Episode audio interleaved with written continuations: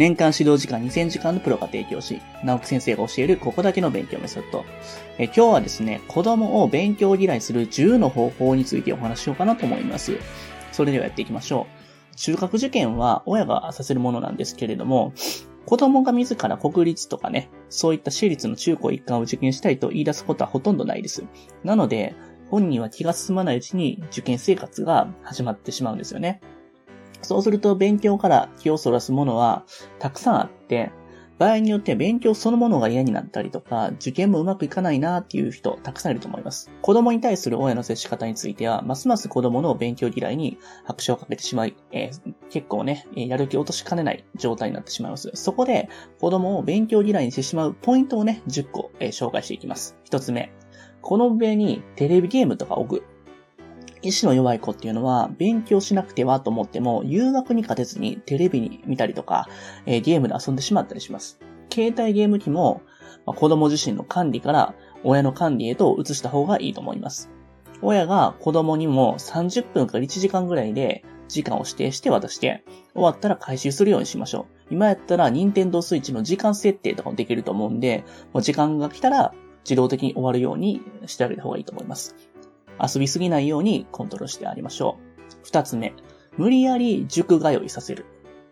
塾に入れたいからといって、勉強するとは限らないんですよね。親の勧めで中学受験させるにせよ、塾に入って勉強させることを本人が納得する必要があります。そうでなければ、入塾してからの勉強ははかどらないんですよね。そのためには親がなぜ中学受験をさせたいかって思ってるのを一度きちんと話してあげる必要があります。4年生ぐらいでは親の話にどこまでついてこれるかわからないんですけれども、親が正面から自分に向き合ってくれていると感じることがね、大事です。できれば、複数の塾を一緒に見学したりとか、体験授業を受けたりして、子供と相談して決められると本人の納得度も高まると思います。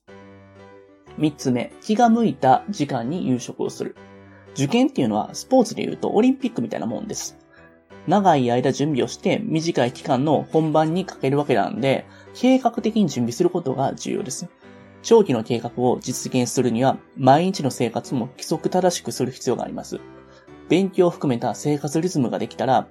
受験準備の半分は成功したようなもんですね。それなのに、食事の時間が日によって変わるというのは、生活のリズムが一定しないということにつながります。すると勉強時間も固定しないので、なかなか勉強もはかどらなくなります。起床、食事、学習、入浴、睡眠がリズミカルに回るように親御さんが心がけてあげましょう。四つ目、顔見たら勉強しなさいという。受験生活に入ると子供が暇そうにしていると気になるものですよね。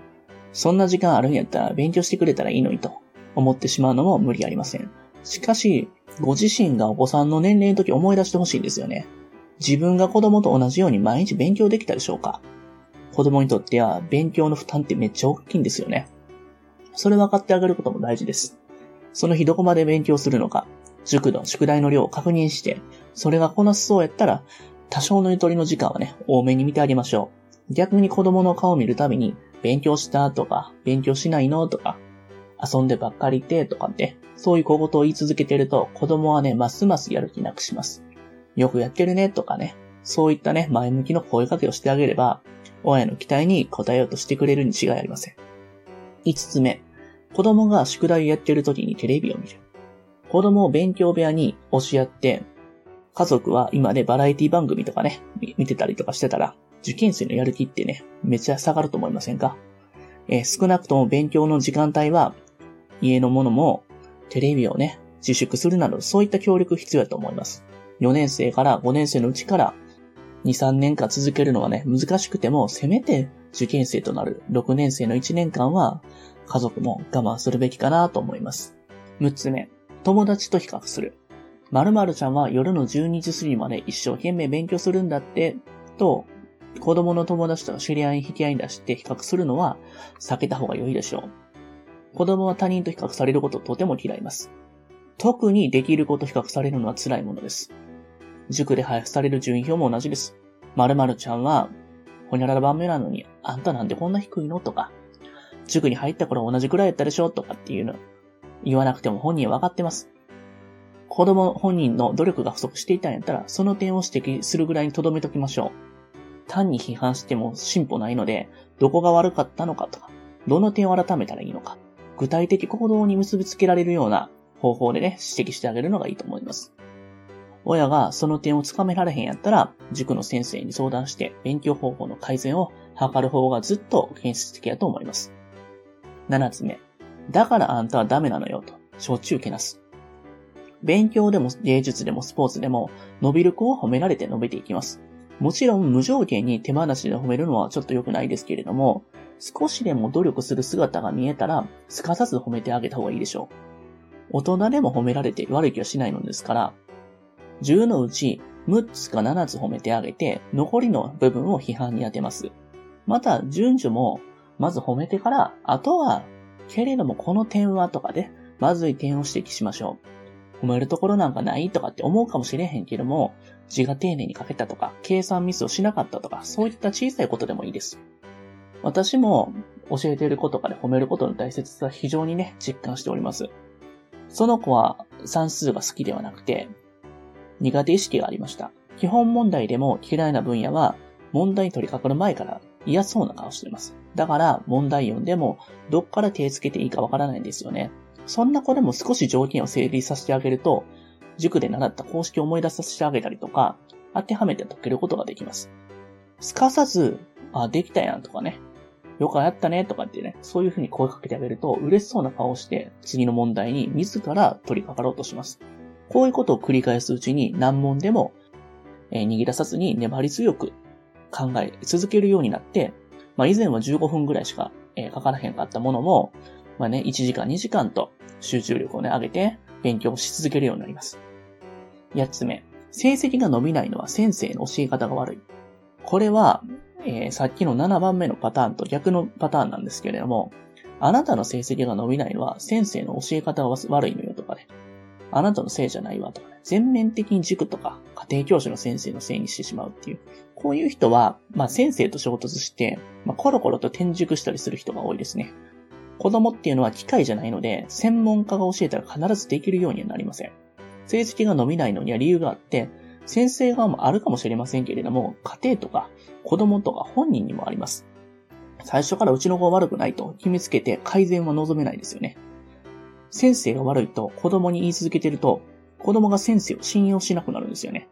言うこと聞かずに勉強する意欲が下がっていきます。この道を、え、プロをね、ないがしろにせずにね、謙虚に耳を傾ける姿勢が大事ですよね。9番目、思い出したように問題集を変えざる。これお父さんが陥りやすい行動です。普段はあまり子供の受験に関わってへんのに、知人とかの成功例聞いて、この本でなんちゃら中学校に受かったんやって、お前もやろよ、と。突然問題集や参考書を買ってくる。そういう人いませんか？受験勉強には一定の流れがあって、そのペースを乱してはいけないことなどお構いなしにやるんですよね。問題集をやらずに放っておくと不機嫌になってしまいます。お父さんがこんなことしてたら子供ってのはもっと嫌になりますよね。教材とか学習内容には口出さずに頑張っているんやなと、一声かける方がずっとね、勇気づけるんで、その辺のところも知っておいてほしいです。最後に10番目。子供の話をいい加減聞いてあしらう。受験勉強してると、子供に世の中のことを考える目がね、養ってきます。そうすると、いろいろなことに興味が湧いてきて、大人の話にも首突っ込んできます。それを子供は黙って聞いてろとかね。一括したりとか。ああ、そうね、ふーんと、鼻であしらったりしてはいけません。最近の入試問題には、省エネを進めるのに役立つ、方法を考えて書きなさいというような問題も出されます。こうした記述問題には、大人との会話がかなり役に立つんですよね。これあの時お父さんと話した後ね、試験会場でね、思い出すかもしれません。さあ、今回はですね、子供を勉強嫌いする10個の方法をお話したんですけれども、いかがだったでしょうか？無意識の状態にね、子供をね、勉強嫌いする言い方、えー、たくさんしている人いると思いますぜひね、参考いただけたらなと思います。今日もどうもありがとうございました。最後に、えー、私たちからお願いがあります。こちらの番組の配信を聞き逃さないためにも、各ポッドキャストでの登録やフォローをお願いいたします。ご意見、ご質問につきましては、説明欄にある、えー、番組ホームページよりお問い合わせください。えー、そしてですね、家庭教師エレンはですね、まあ、現在、LINE アットの方でもね、有力な情報を発信してますので、ぜひぜひご登録ください。え、それではまた。